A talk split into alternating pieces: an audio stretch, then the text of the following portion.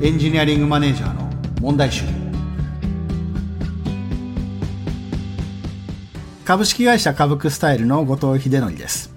この番組ではエンジニアリングチームで起きている問題について技術、組織、ビジネスといった複数の観点で深掘りし問題の正体へアプローチしていきます。今回のテーマはプロダクトを通してお客様ごとの現場とどう向き合うのか問題です。えー、まあ、プロダクトっていうもので、こう、いろいろなお客様の問題を、こう、解決していくっていったときに、まあ、業界によっては、なんかこう、銀の弾丸のようなプロダクトで、こう、一気にいろんなお客さんの問題を解決できるっていうところもあるでしょうし、まあ、とはいえやっぱり多くの業界では、まあ、お客様ごとにかなりいろんな違いがあって、まあ、そう一筋縄では、こう、すべてのお客様に対して、こう、一気に問題を解決するっていうことが難しい場合も多いんじゃないのかなと思ったりもしております。で、今回お話を伺うのは、どちらかというと、やっぱりこのお客様ごとの違いというところと、えー、格闘していらっしゃるのではないのかなと思っておりまして、そのあたりの生々しいお話をいろいろ伺いたいなと思っております。えー、本日のゲストをご紹介します、えー、株式会社オプティマインドエンジニアリングマネージャーの古市聡さんです、えー、古市さん軽く自己紹介をお願いできますか？はい、えー、株式会社オプティマインドエンジニアリングマネージャーをしております古市と申します、えー、まだ入社、えー、半年というところではあるんですが会社第1号のエンジニアリングマネージャーとして、えー、今活動しているところです。よろしくお願いします。よろしくお願いします。はいで、えー、このポッドキャストでは、あの、まあ、エンジニアリングマネージャーの皆さんをゲストに、えー、お呼びして、で、まあ、その会社の事業ですとか、それから組織のこと、それからまあ、エンジニアリング観点と、まあ、いくつかの観点でいろいろお話をこう伺っていこうという感じで進めております。で、今回はまあ事業のことをいろいろ伺いたいなと思っているところなんですが、あまずその前に、えー、オプティマインドさんのなんか会社のミッションだとかビジョンとか、それから事業とかサービスのことについて、まずいろいろこう概要で、えお話しいただきたいなと思うんですが、お願いできますか？はい。えー、オプティマインドでは、まあ、新しい世界を技術で作るというミッションのもとですね、えー、社会課題を、まあ、我々が持っている技術で解決していこうということで立ち上がっている会社になります。中長期としては今、えー、世界のラストワンマイルを最適化するというビジョンを掲げてですね、えー、まあ、物流業界、まあ、特定の、えー、領域ではあるんですけれども、まずはここに、えまあ、我々の技術を使って難しい社会課題を解決しようということで取り組んでいる会社になります。なるほど。まあ、ラストワンマイルのところをなんかこう、プロダクトでもって、こう、なんか革命を起こしていこうっていうような感じかなと思っております。はい、で、実際そこの、じゃあ、こう、事業と、まあ、サービスというか、プロダクトっていうのかな、えー、っていうところはなんかどんなものになるんですか？はい。えー、まあ、物流の領域、まあ、いろいろ、えー、あるんですけれども、まあ、我々が、えー、取り扱っているラストワンマイルというのは、まあ、最後の、えー、配送区間と呼ばれていて、えー、まあ、最後倉庫から皆さんのご自宅とか、えー、コンビニですとか、え、薬局ですとか、まあ、店舗の配送ですね。ま、え、実際の利用者のもとに、え、届けられる区間を対象としているんですけれども、え、ま、我々が提供しているサービスは、その中でも配車計画ですね。注文入ったものに対して、誰がどのようにものを運ぶのかというのを計画をするフェーズがあるんですけれども、まあ、この配車係がやっている業務を我々のサービスで代替していこうという、まあ、より便利になるような機能を提供しているというところになります。なるほど。ありがとうございます。まあ、ラストワンマイルのところの、こう、配車計画ですね。まあ、そこも、まあ、会社によっていろいろやり方が違ったりだとか、まあ、相当こう、まあ、コストを削減できる余地だとか、まあ、いろんなところがあるんだろうなと、素人ながらに想像しております。では、まあ、そういったその、事業のところについて、まあ、あの、今回は、より深掘ってお話しして、まあ、エンジニアリングマネージャーとしてそこをどう見てるのかとか、なんかそういったお話を聞けるといいなと思っております。で改めてその、なんかプロダクト名だとか、そのプロダクトとして、あの、なんかどんな強みがあるのかとか、なんかそういったところから教えていただけますか？はい。まあ、我々が今提供しているサービスは、ルージアという名称で、配車の自動作成を行うサービスを提供しております。えー、まあ、一般のこの配車の仕組みというのは基本的には、いくつかの、一人で荷物を、まあ、例えば50個の荷物を今日配送しますっていうと、まあ、50箇所回って帰ってくるルートを作るんですけれども、まあ、これを会社さんで抱えているドライバーさん、まあ、トラック、配送できるトラックですね。これを使って、まあ、一度に計画を作ります。なので、えー、配送の単位ですかね、1日分、まあ、午前中も分とか午後分とか、まあ、ある塊で、えー、まあ、まとめて最適化したルート、配送の順番っていうのを一度に計算して提供することができるようになっています。で、まあ、我々のこのサービスの、まあ、ポイントいくつかあるんですけれども、Google マップのようにこう2点間のある A から B の間をどの道を通るといいかというような計算ではなくて、運ばなければいけないすべてのポイント、えー、ま、我々はスポットと呼んでるんですけども、す、べ、てのこの場所の経路探索を行って全体最適をして結果を出しているというところですね。まあ、そこに使われているこの最適化をするエンジンと、まあ、実際どの道を通るのが最も最適化という答えを出す経路探索のエンジンですね。まあ、この2つが我々のサービスのコアの技術となって、サービスを提供しております。ありがとうございます。まあ結構その経路探索、まあ最適化っていうところで、結構そうですね、なんかこう、アルゴリズムの分野というか、あの、ソフトウェアエンジニアリングで、まあその強みをまあ、プロダクトにそのまま活かせるような、まあ、そういったところがあるんだな、というふうに思いまして、まあ、エンジニアとして結構、なんか魅力的なプロダクトだな、まあ、関われると面白いだろうな、っていうふうにも思ったりしますが、なんか一方で、じゃあ、何ですかね、そういった、あの、まあ、経路の最適化探索みたいなところをサービスとして、なんかお客様にはどういう形で売ってるんでしょうかね？そうですね。あの、直接組み合わせ最適化の結果をを意識したりとか、経路探索の結果をお客様が目にすることっていうのはあまりないというか、画面でこう地図の出てきた道を見ても、まあ、なるほどと、えー、思う部分でしか、えー、ないところはあるので、なかなかこう、サービスとして、その、我々が持っている強みを意識しずつ、こう、直接こう画面でサービスを使って知るっていうのは難しいところなんですけれども、えー、これまでの手で作っていた計画と比較したり、もしくは、よりこの我々のサービスを使い込むことによって、精度が高まってきたり、まあ、あるいは、えー、いろいろな要望を取り入れて、より細かい条件でこの計画を作れるようになった場合に、比較すると、えーまあ、ドライバーさんが前手でやっていた時より30分以上早く帰ってこれるようになったねとか、えー、車が1台少なくても同じ荷物の量を実は運べることが分かったりとかですね。最適化した結果、えー、良くなっているというのをこう、後になって実感できるっていうことは多いですね。なるほど、なるほど。なんか今のお話ってこう、まあ逆にすごいなっていうふうにも思ったんですけれども、その画面上とかでここがすごいんですよみたいな話ではなくて、実際にその出てきた結果で現場の方々が動くと、あ、なんかすごい良くなってるじゃんってこう実感されてるっていうことですよね。なんで本当にこう結果を出してる、えー、プロダクトになってるんだろうなっていうふうに今思いました。で、これって、えっと、お客様のなんか課金体系とかってどんなふうになってるんですか？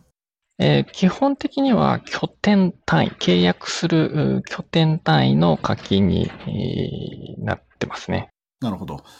拠点単位ということは、なんかまあ、あの、そこそこ大きな規模で事業されてるところはやっぱり結構なお金をお支払いすることになるでしょうし、まあ小さなところであればまあ少ないと。まあそういうサイズによっての課金っていう感じなんですかね。そうですね、そうなります。うん。それって、まあ、この辺、あのー、毎回どの方にもお伺いはしてるんですけれども、まあ、そういったその事業のビジネスモデルみたいなところと、裏側のこうソフトウェアでかかるコストとか、なんかそういったところがどういう関係性があるのかな、みたいなところを聞きたくって、そういった拠点の数によって計算コストが増えるとか、なんかそういったことがあったりするんですか？えー、そうですね、えー、仕組みとしてはやはりこの計算量に依存して、えー、かかる費用は、まあ、インフラ代という意味では、え実際には変動は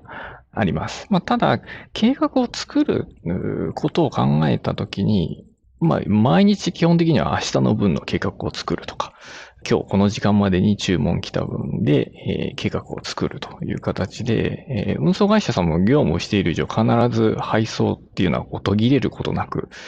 実施されているので、まあ割と安定しているというか、使う分量ある程度想定した、えー、課金体系には、え、なっているので、厳密にはこう荷物の運ぶ数だったり、え、運ぶ先のこう拠点の数によって、裏で動くこう費用は上下はあるんですけれども、基本的には使われる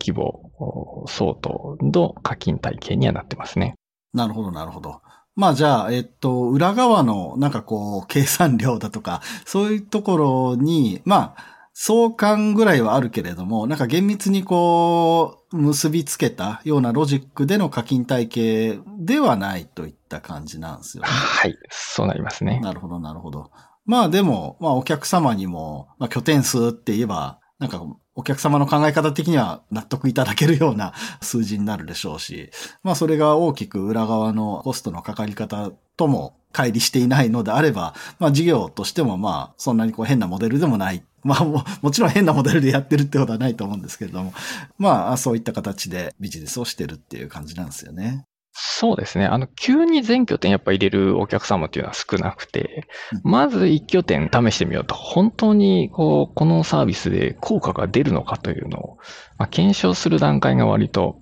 あって、まあ、我々のコンサルティングチームも、えー、実際にこの契約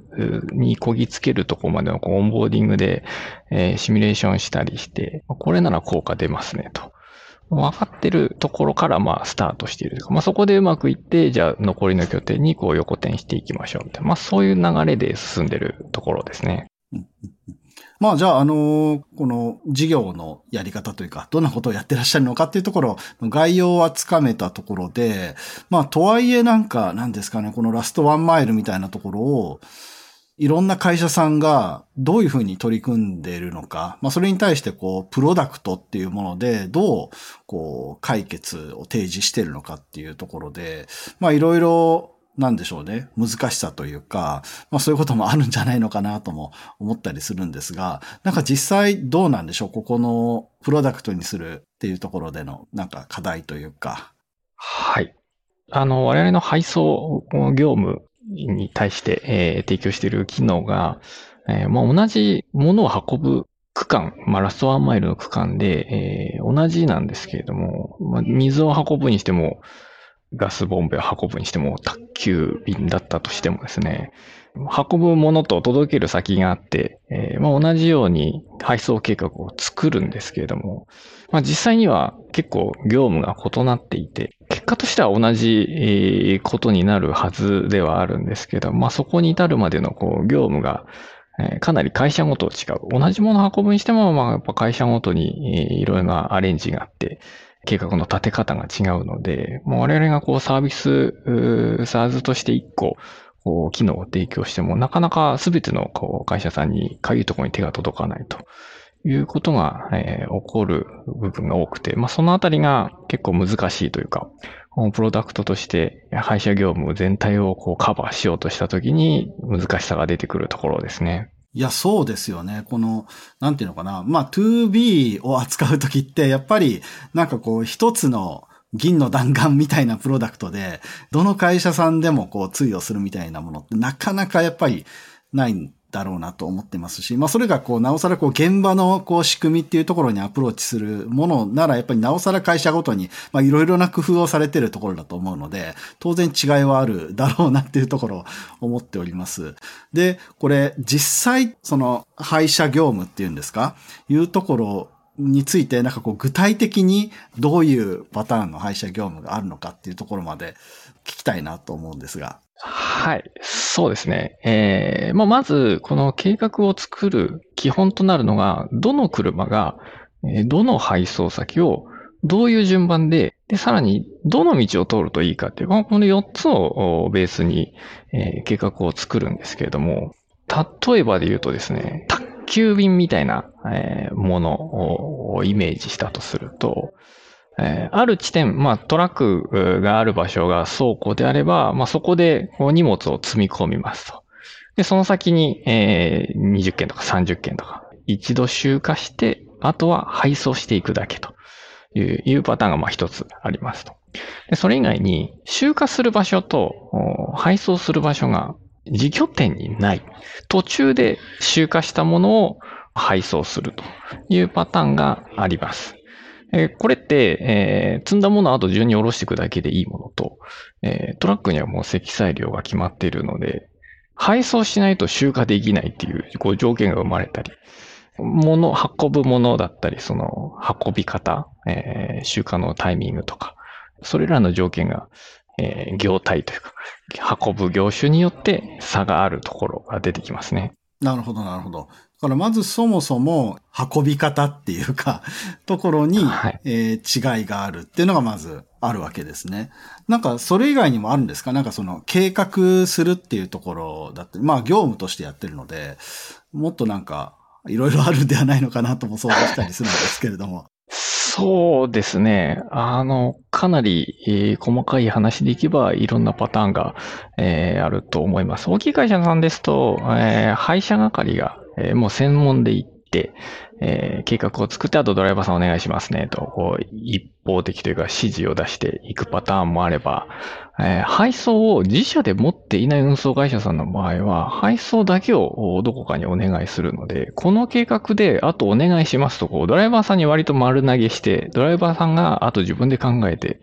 えー、配送するというパターンもあったりしますね。なので、えー、計画の作り方がそもそも違ったり、まあ、ある程度ざっくり決まれば、あとは現場で何とかしますと、うまいことやる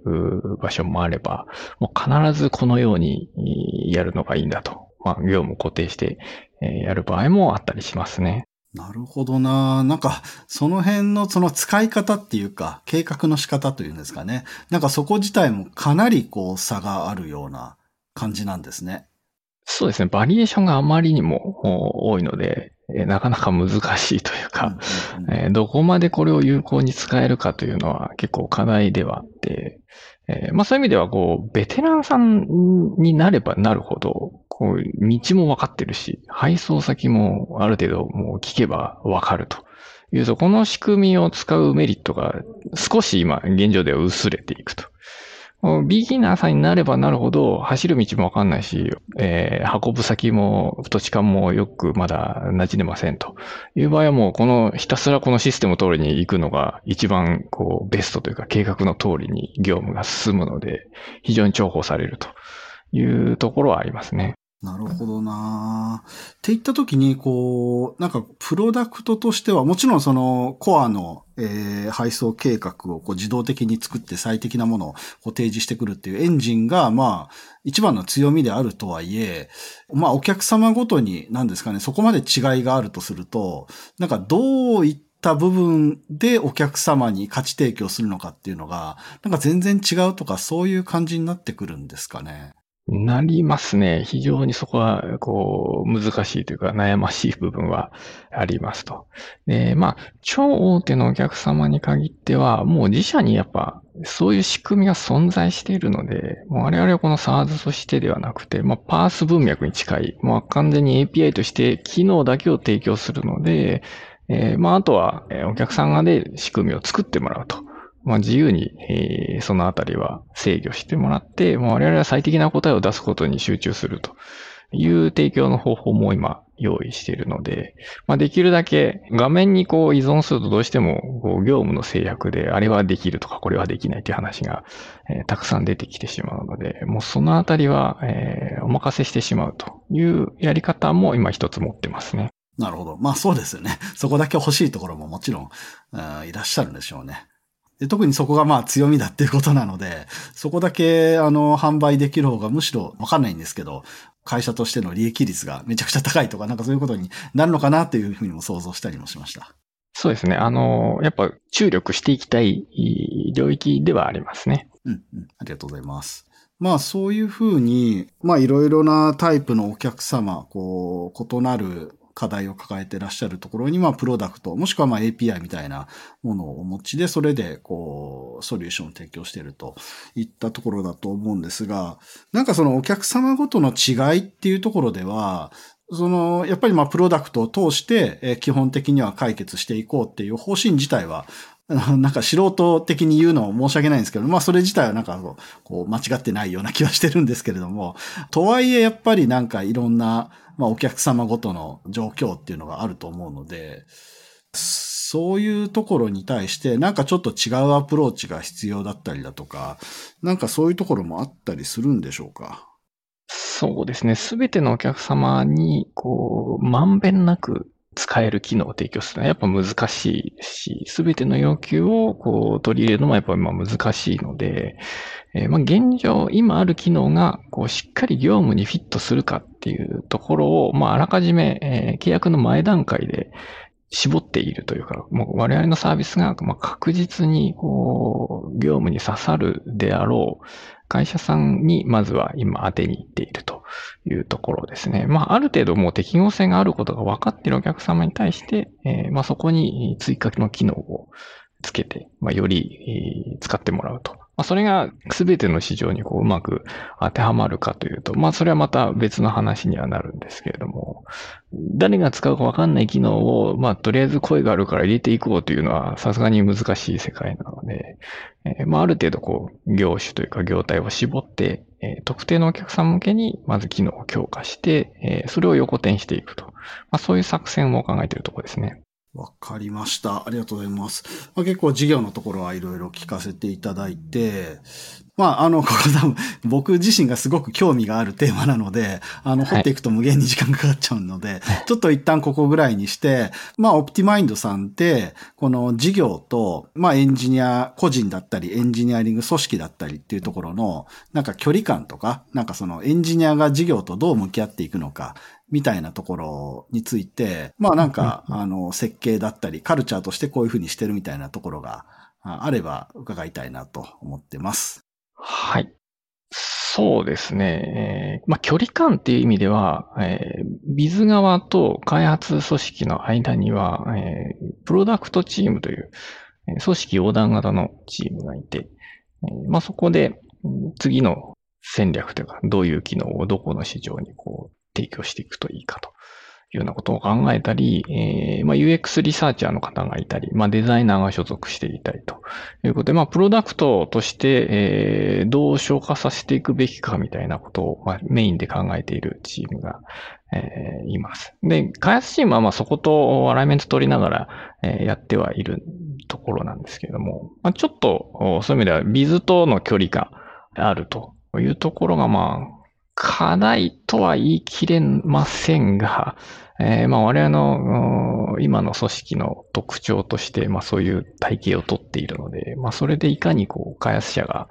実際にこう手触り感というか、我々は自分たちが作ったサービスがこう成果を上げているという感覚を掴んでもらうにはどうしたらいいかみたいなところが、割とマネージャー視点では気になるというか、これからもっとこうより近づけたり、ダイレクト感が出るようなやり方を探していく必要あるかなと思っていますね。まあそうですよね。まあ確かに現場の舞台と、それから間の、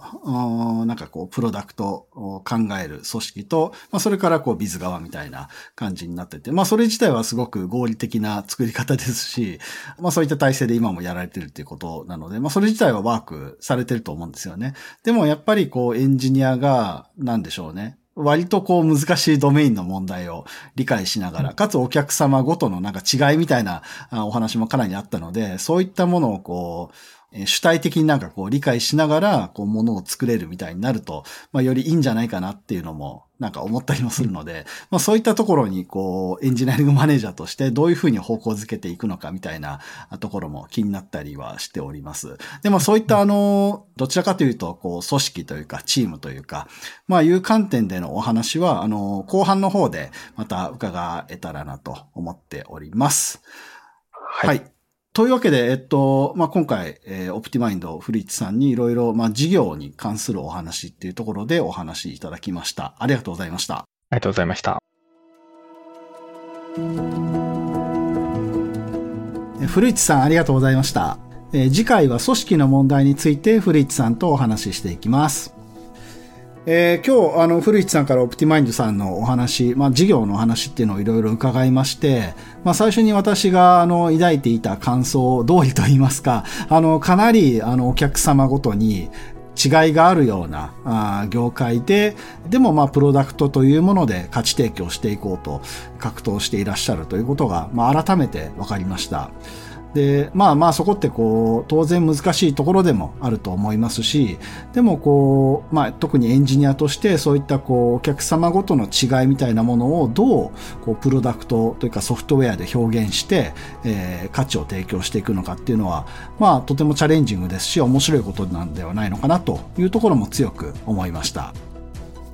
さて、この番組では感想や質問、リクエストなどをお待ちしております。え番組詳細欄にあるリンクよりお気軽にご投稿ください。えツイッターではハッシュタグ EM 問題集をつけてツイートしてください。EM はアルファベット、問題集は漢字でお願いします。えそしては Apple Podcast や Spotify の Podcast ではレビューもできますので、えこちらにも感想を書いてもらえると嬉しいです。